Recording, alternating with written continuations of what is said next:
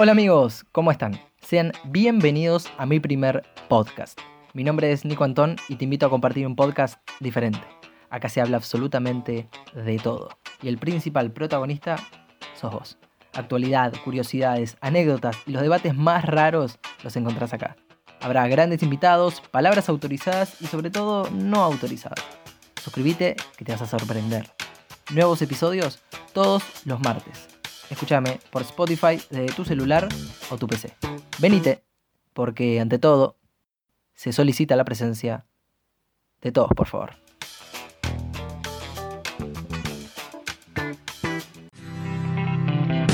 Otra vez que tú me dices que sí, una vez que yo te digo por fin,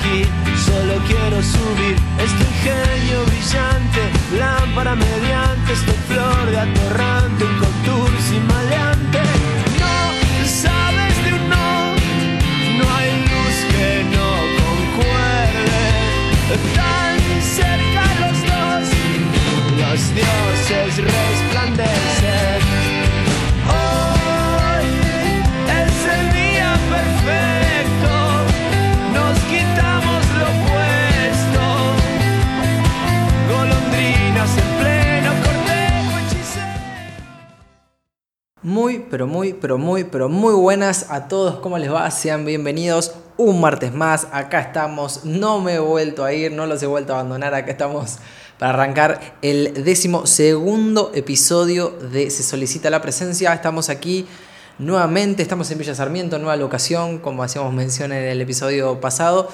Y bueno, eh, ¿cómo les va? Acá ansiosos por compartir un nuevo capítulo con ustedes. Eh, ha pasado una semana más, eh, hemos pasado un fin de semana largo, fin de semana largo del cual me percaté eh, recién el viernes que íbamos a pasar, eh, lo cual habla muy mal de mí, no solo porque estoy en cualquiera, sino porque el día de ayer, lunes 17, eh, no solo ha sido el feriado, sino que ha sido el cumpleaños de mi madre, a la cual amo y mando un saludo y un beso desde acá a la distancia. Eh, y no saber que venía el feriado era no saber que venía el 17 de agosto. Y bueno, si los estás escuchando más, eh, nada, perdón. Pero bueno, aquí estamos una vez más. Em, como dije, ha pasado una semana más, un fin de largo, y es muy común de fin de largo hacer eh, cosas que obviamente en el trajín de la semana no puedes hacer. Tenés un día extra, tenés un plus más, tenés un changüí como para este, dedicarte al ocio o a lo que quieras un poco más. Eh, y una de las eh, actividades que he realizado el fin de semana largo, un ratito, este, una película de repente. eh, una película que quiero traer a colación y quiero analizar un poco con ustedes. Esto no es un podcast de análisis de cine y tampoco vengo con ánimos de spoilear a nadie que la haya, se la haya mencionado y quería verla, así que no vamos a spoilear aquí. Es una película eh, que no sé si es original de Netflix, es muy probable, la plataforma tiene, está lleno de, de producciones propias, digamos. Es una película que se llama La Perfección o The Perfection, calate mi inglés. Em, la actriz, una de las actrices principales es em, una chica que estuvo en una película que se llama Corre o Huye, me parece, que trata sobre... em, nada, sobre los, los tratos que tiene la gente de color en una familia particular. Esta chica tenía eh, a su pareja de color y bueno, empiezan a suceder un montón de cosas. Pero no quiero hablar de esa película, estoy hablando que es la misma actriz, quien vio la otra película es la misma actriz. Eh, pero bueno, más o menos para hacer una sinapsis de The Perfection o la perfección, eh, es mm, una historia de dos chicas que son muy talentosas, son músicas ambas, creo que tocan, creo que el instrumento es el cello o el violonchelo, no estoy seguro cuál de los dos, no sé si es lo mismo inclusive.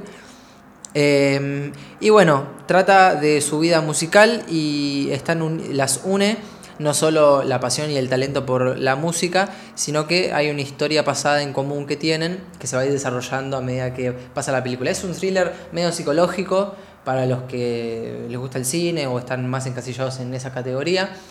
Eh, es una película que da giros, que es medio inesperada. Y está, es agradable de ver y está buena.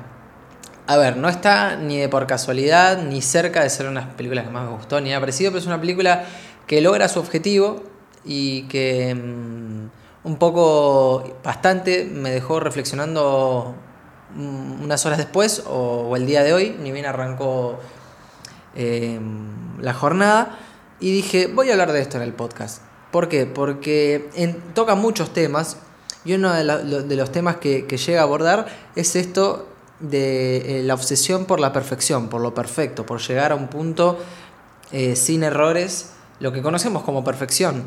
Y, los, que, los que sabemos que hemos tenido o que conocemos a alguien que ha tenido o tiene obsesión por la perfección, porque nada salga mal, porque esté todo impecable, por este, ¿no? Muy bien todos conocemos, no hace que yo lo venga a explicar. Pero concentrémonos, y hoy vamos a hablar de eso, de la perfección y de otros, de otros temas, pero es como el título principal y bueno, es el título de la película que me llevó a esto, a este análisis, digamos. Em, empezar a hablar de la obsesión por la perfección es como, es como una manera de encarar las cosas, ¿no? Es como, obviamente todos queremos que las cosas nos salgan medianamente bien, después hay gente más o menos exigente, y demás, pero es como una manera de encarar las cosas que tiene también que ver con los talks y demás. Pero vamos a dejar eso para los que saben y vamos a hablar de lo que no sabemos, que es como siempre en este podcast, ¿no?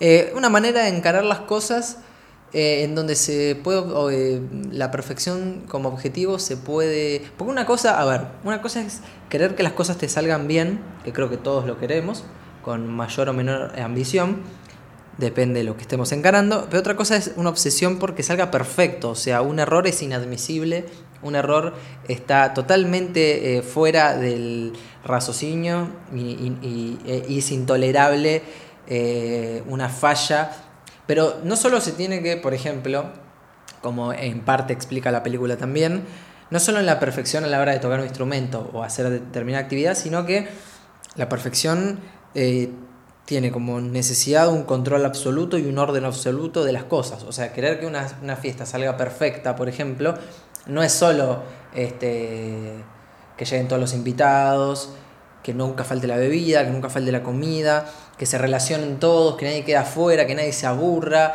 que esté la música sonando, que todos salgan diciendo es la mejor fiesta de mi vida. Eso es planificar, por ejemplo, una fiesta perfecta. Pero se puede tornar en cualquier ámbito, cualquier actividad que estés haciendo. Este, y es una manera de encarar las cosas que, a ver, no la veo mal, como todo, siempre que se mantengan grises y, los picos vayan eh, como fluctuando y, fluyendo. Ahora, cuando ya se, cruza un límite o se pasa a los extremos, como en absolutamente todo, no solo el tema de la perfección, es como medio... Mm, no está tan bueno. Pero creo que poner eh, como meta algo para que salga perfecto y demás, no en absolutamente todo, porque si no te transformas en un obsesivo, un obsesivo que no puede ni caminar por la calle. Pero está bueno como para tratar de subir la vara, tratar de hacer las cosas lo mejor que uno puede y siempre buscando la perfección como un ideal, acercarte más a eso, ¿no? Y me parece algo bueno y que tiene que ver con la autoexigencia o, con la exigencia en el otro, en caso de ser un maestro y demás me parece que hay, cosas que están buenas para tomar. Pero vamos a hablar, que también esto se nombra mucho en la película y se ve muy claro, y es donde la, película logra su objetivo, más allá de no ser una película brillante con un guion espectacular y una idea original de la gran puta, pero se toca mucho el tema este de cruzar un límite para la perfección.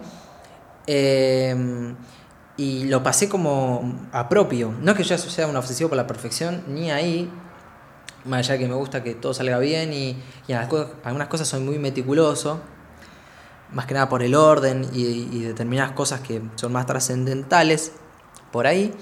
Pero cuando se cruza un límite, ¿viste? Cuando todos conocemos o tuvimos nuestra etapa de, perfeccionista y, que te hace mal a la cabeza, ¿viste? Cuando estás obsesivo por, por cumplir algo y, por ejemplo, cuando te toca hacer algo en grupo, y sos un obsesivo o estás obsesionado por la perfección, no delegás tareas. O sea, todo lo querés acaparar vos porque eh, se tiene que hacer como vos sabés que se hace y no tenés tiempo para que los demás se equivoquen.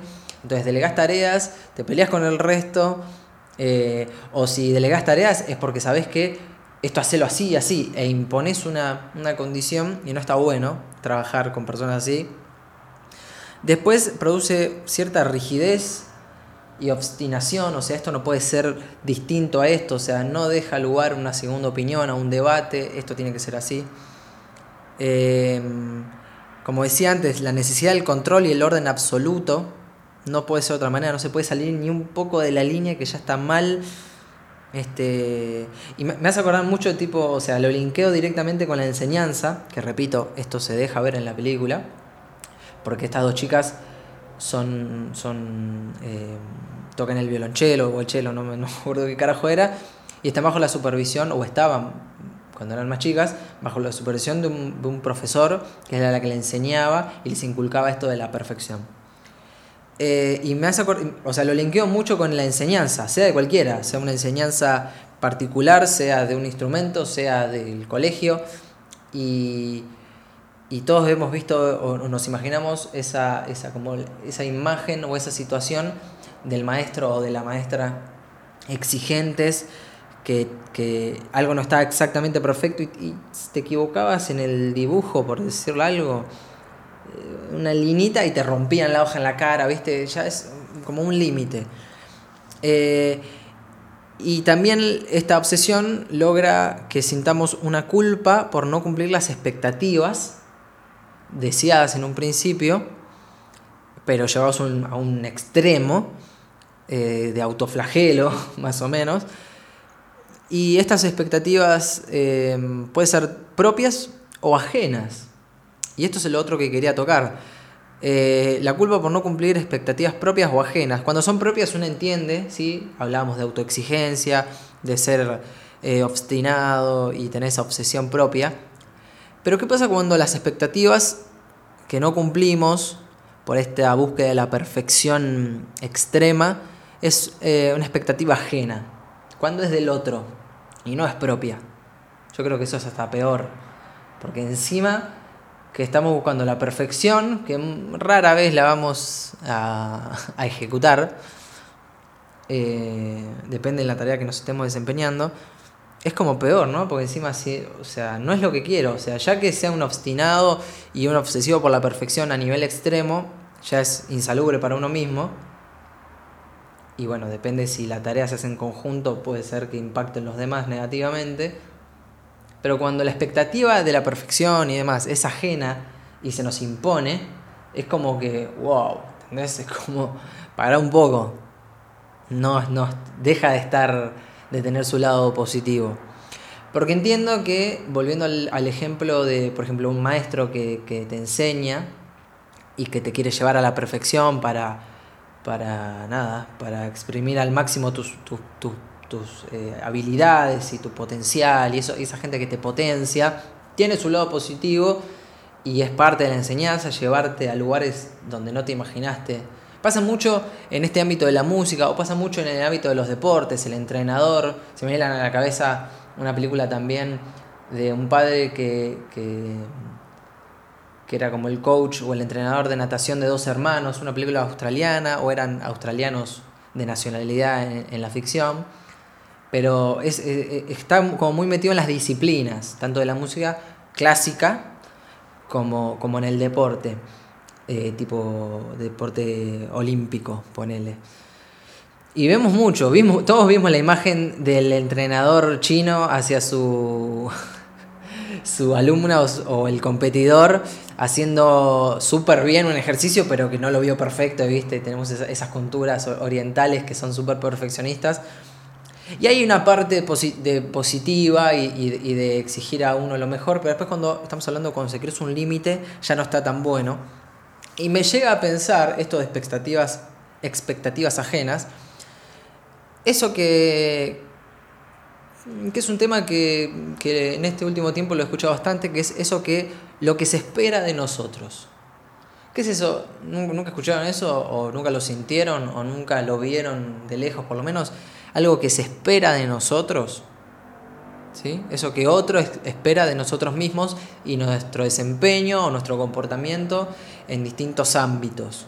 ¿no? Puede ser un ámbito de trabajo, un ámbito de estudio, ¿sí? facultad, colegio, en el ámbito familiar, en el ámbito de pareja, ¿sí? o mismo en la sociedad. ¿Qué es lo que se espera de nosotros en sociedad, o en pareja, o en familia, estudio, o trabajo? ¿Qué es lo que se nos, qué es lo que se espera de nosotros? A ver, dije la sociedad puede ser en cuanto a la moda, en cuanto a las leyes morales, eh, en pensamientos, o sea, todos van a esperar que yo piense de una determinada manera cuando el pensamiento de la mayoría va por un lado. Entonces como que ya de entrada todos pretenden que yo piense de una manera, o todos piensen, o todos, este, por ejemplo, vamos a poner un, ejemplo bien básico de, de la moral, que es algo que mencioné. Y mínimamente todos esperan de mí que sea educado, o todos esperan que no sea un imbécil, o que no sea un chorro. Es lo mínimo que espera la sociedad de mí. Pero bueno, como para trazar un, para poner un buen ejemplo, digamos, para que se entienda. De la moda, y bueno, mínimamente voy a esperar que no te pongas un florero en la cabeza. Y si lo hago, no pasa absolutamente nada. Pero bueno, es lo que mínimamente todos esperan al salir a la calle y no encontrar a nadie raro. Como ahora, lo que todos esperamos es que todos tengamos barbijo en la jeta cuando salimos a la calle, ¿no? Porque si no lo vamos a mirar raro y te señalan y, y te miran. Bueno, ahí ya es desde un punto sanitario, es, es lo que quiero y lo que espero de los demás mínimamente. Pero se ve en todos lados. Cuando sos el diferente o cuando estás por un lado, que no es lo que esperan de nosotros, por lo menos la mayoría o un gran número de personas, es como que ya te miran mal o te miran raro o tuercen la cabeza y te miran así, medio con los ojos entrecerrados. Y, ¿y este quién es? ¿De dónde salió? ¿Eh? ¿Quién lo viste de este? Y eso es a nivel sociedad, pero reduzcamos más el círculo y no seamos tan amplios y vayamos al trabajo. Ahí ya es más de, la parte de obligaciones y responsabilidades. O sea, en un trabajo lo, que se espera de mí es que rinda, es que si soy un vendedor que venda, que trate bien al cliente si trabajo con gente, ¿sí? o sea, pero eso tiene más que ver con responsabilidades, ¿no? Y poniendo el ejemplo de trabajos, este, está, lo puedo asociar libremente con ese, ese tipo de, ambiente de trabajo, en donde viste que hay personas que funcionan mejor bajo presión o con alguien que esté cada rato diciéndonos qué es lo que tienen que hacer como para, y, nos presionan, y algunos que trabajan bien sobre esa presión o necesitan que alguien esté arriba nuestro para, que funcionemos bien y, y, no tengamos nuestro momento en el que nos dispersamos. Y hay gente por el contrario, que no, que no le gusta esa presión, o sea, a nadie le gusta que lo presionen, supongo. Pero hay gente que no se desenfoca si lo están observando, al revés, ¿viste? Y no es ni una mejor que la otra, son dos posibilidades. Em, yo que trabajo en atención al cliente cuando estaba eh, sin esta pandemia del orto, eh, y, mi supervisor eh, o mi líder, para mis compañeros que estén escuchando y sepan de lo que hablo, Em, está atrás escuchando mi atención para evaluar mi desempeño y demás, es como que te pone una presión, como que no me copa tanto que me estén escuchando. Es el trabajo de esa persona y está todo bien, pero es como que preferiría que no, yo trabajo bien sin que me estén escuchando. Pero bueno, este, son distintas maneras de, observar el trabajo y es, por, en este ejemplo de trabajo, que tiene que ver más con responsabilidades y obligaciones, lo que se espera de nosotros. Em, lo mismo que poníamos el ejemplo de la perfección con un maestro y demás, en, el, en, un ámbito de estudio. El, quien te está enseñando, profesor, maestro, lo que sea, o, profesor particular, lo que espera a nosotros, supongo yo mínimo, es que entendamos y que aprobemos el día que haya un examen, ¿entendés? y que se haya entendido su trabajo. Pero bueno, yendo un poco más amplio, Em, ¿Cuántos hemos eh, conocido casos también? Los que lo han sufrido también. Creo que en, varias medidas todos lo hemos sufrido, por decirlo de una manera. Sufrir es una palabra este, como a todos nos ha tocado. Tampoco es que hay algunos que les ha sido más complicado y otros no tanto. Pero esas como presiones, ¿no? Por ejemplo, vamos al, caso de la familia. Eh, ¿Cuántos hemos conocido casos de eh, no, y yo estudié por, porque era lo que querían mis viejos, pero no era tanto lo que quería yo. Entonces, lo que se espera de nosotros es hacer algo que no queremos hacer. O por ahí lo queremos hacer, o, sea, más allá del querer o no querer hacer, cualquier cosa es mi decisión hacerlo, elegir nuestro propio destino. ¿Entendés? Entiendo que el, el pensamiento medio naif y medio de ensueño de no, yo quiero perseguir mis sueños y qué sé yo, está buenísimo. Entiendo que hay gente que le ha tocado realidades en las que no puede elegir tanto y tiene que llevar tal camino para subsistir o para tener un mejor pasar más seguro y demás. Y eso lo entiendo perfectamente, eso está fuera de discusión, eso no vamos a debatir el día de hoy. Lo que sí eh, se, eh, está en debate y es parte de este análisis es esas presiones, por ejemplo, que vienen a veces del lado de la familia, no, vos tenés que hacer esto porque, eh, no te lo dicen así, pero es básicamente lo que esperamos de vos. Nosotros esperamos de vos que seas un profesional, que estudies esto, que te recibas de esto, porque esto es lo mejor para vos. Y yo tengo que decir si es lo mejor para mí. Después, de última, si yo estudio y justo hago lo que vos querías que hagas, bueno, es por mi decisión porque es lo que quiero hacer o lo que creo que es más conveniente para mí. Depende la situación en la que esté parado. O sea, creo que lo mejor que puede hacer en este caso un padre o una madre es mostrarte todas las herramientas, decirte, mira, haz lo que quieras, pero esto te va a servir más, esto menos. Guiar, la palabra es guiar. Pero esas presiones, ¿no? De, uh, estudié porque quería mis viejos, me recibí todo, pero al final ni elaboré eso porque ni me gusta. ¿Y para qué lo hiciste? ¿Entendés? Entonces, eso de que se espera de nosotros eh, es como un poco encajar o hacer las cosas porque sí, en algún aspecto. Es como que, dale que es lo que esperamos vos. Dale que no, no puedes fallar. Nadie que tenés que hacer esto o, nada. Entonces como que es medio choto la situación, llevada a un extremo o en algunos ámbitos. Porque, y ¿qué me importa lo que esperan de mí? ¿Entendés? Yo hago esto porque quiero hacerlo y yo salgo con un florero en la cabeza porque quiero. O salgo como sale la mayoría porque quiero. No porque hago lo que hacen todos o lo que... ¿Entendés? No me convierte en un careta ah, no, sos, un, sos heterosexual, sos un careta porque no respetas. No, ¿qué tiene que ver? ¿Entendés? Es como seguir a la mayoría de ser un careta y, no es así. Y, no hacer lo que todos esperan de vos o, lo que hace la mayoría, no hacer lo que hace la mayoría, tampoco te convierte en un raro o un... Uy, ¿este qué es? ¿Entendés? Ni uno ni el otro. Es, francamente, hacer lo que quieras. Después va a depender de tu personalidad, cómo lo llevas a cabo y demás. Pero volviendo a esto de las presiones y elegir nuestro propio destino, creo que está muy, este, es muy importante el tema de la comunicación eh, para con ellos, para con esos que esperan algo de nosotros.